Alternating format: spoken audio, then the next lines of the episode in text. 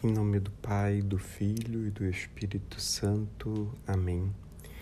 Dá-nos, Pai, viver em tudo primado do teu amor no nosso coração e na nossa vida. Faze que, sabendo-nos amados por ti, nos sintamos criaturas novas, chamadas a cantar com a vida o cântico novo da fé, da esperança e da caridade. Inspira-nos a gratidão que nos leve a sempre honrar teu nome e a santificar as festas para o louvor de tua glória. Faze que reconheçamos em quem nos deu a vida o sinal vivo do teu dom, que deve ser acolhido, respeitado e amado. Ajuda-nos a olhar nosso próximo com os olhos da misericórdia, com que tu alcanças e amas a todos. Livra-nos de toda violência, da mentira e da fome de poder, e dá-nos a pureza de coração e a alegria de relacionamentos simples e limpos com todos. Torna-nos operadores da justiça e da paz para com todas as tuas criaturas, servos por amor dos mais fracos e pobres entre nossos companheiros de caminhada.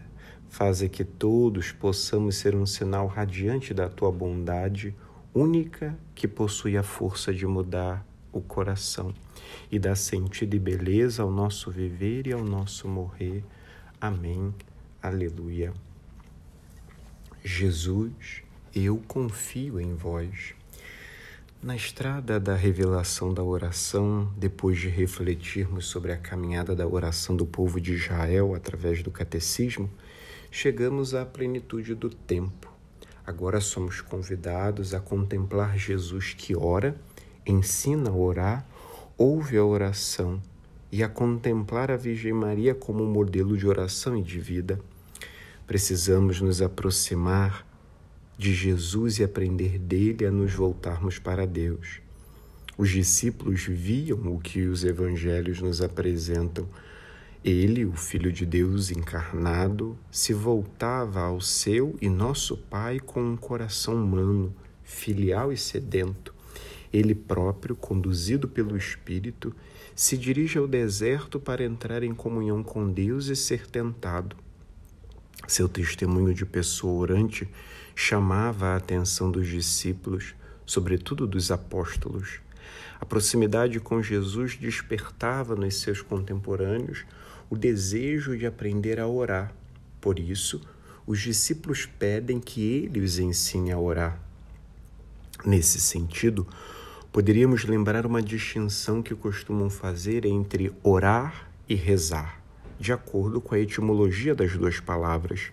O orar é um diálogo espontâneo, enquanto rezar é o mesmo que recitar orações prontas. Ao contar três parábolas sobre a oração no capítulo 18 de São Lucas, Jesus recorda a necessidade de conservarmos três características da oração ela deve ser persistente, deve ser perseverante, sem esmorecimento e fortalecida pela fé. Por último, deve ser humilde. Desta maneira, faz-se necessário recordar sempre que podemos e devemos aprender a orar. Nossa catequese não pode se contentar em ensinar a rezar, transmitindo orações prontas. Precisa ensinar o catequizando a viver essa experiência de diálogo pessoal com Deus, com Jesus, com o Espírito e com os santos. Muitas vezes nos damos conta de que não sabemos orar porque não aprendemos e porque não treinamos. O tempo da Quaresma nos recorda a centralidade da oração como um dos eixos do tripé quaresmal. Sem dúvida, podemos dizer que orar é como nadar. Só aprendemos nadando, só aprendemos se estivermos dentro da piscina. Ademais, precisamos sempre reconhecer a oração como um diálogo pessoal e íntimo para não perdermos sua importância. Por último, o catecismo recorda que o próprio Senhor atende a nossa oração. O Evangelho está cheio de exemplos de homens e mulheres que se dirigiram a Jesus apresentando suas necessidades. Reconheciam que naquele homem estava algo que extrapolava uma humanidade edificante ou um homem exemplar. Viam que para eles ele apontava para Deus, era sinal de Deus na vida daquele povo, ou, nas palavras do próprio Jesus, o dedo de Deus estava no meio do povo. Além disso, o catecismo nos coloca diante do exemplo edificante da Virgem Maria. Ao mesmo tempo, os evangelhos nos apresentam a oração da Virgem no seu Fiat e no Magnificat, mostrando-nos sua intercessão. Deste modo, ela não apenas se torna um modelo, mas uma verdadeira intercessora a quem dirigimos nossa oração. Assim, o Catecismo nos coloca diante da grande escola da oração que as Sagradas Escrituras nos apresentam.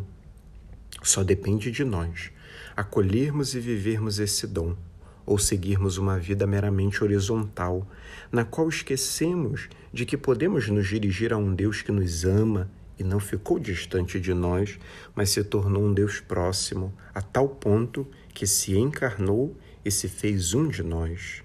Não nos esqueçamos que o salmista já nos descreveu como terra seca, desejosa da água, que é o próprio Senhor. Ó Deus, tu és o meu Deus, desde a aurora te procuro. De ti tem sede a minha alma, Anela por ti minha carne como terra sedenta, deserta, seca e sem água. Salmo 63, versículo 2. Ou vamos ao seu encontro para saciar nossa sede, como a samaritana em João 4, e fazermos jorrar do nosso interior um rio de água viva, ou, como diz o profeta, vamos continuar procurando saciar nossas sedes em cisternas defeituosas Jeremias 2,13.